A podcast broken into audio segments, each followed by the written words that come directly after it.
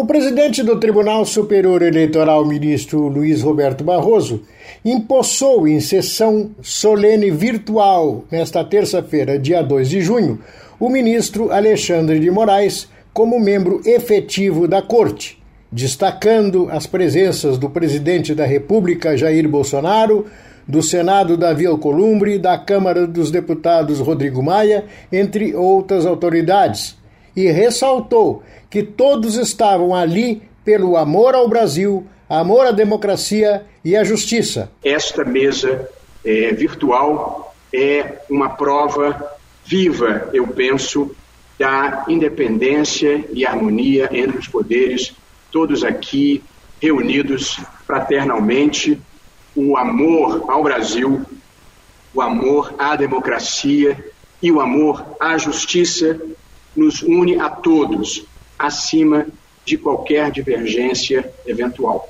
Assim é, porque assim deve ser. O presidente do TSE falou assim na breve homenagem ao ministro Alexandre de Moraes.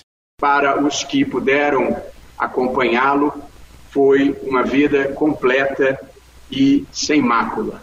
Além disso, eu tenho o prazer eh, de sentar ao lado dele nas sessões do plenário do Supremo Tribunal Federal e aqui e ali ainda conseguimos até nos divertir um pouco, porque a seriedade não impede que se viva com um pouco de bom humor.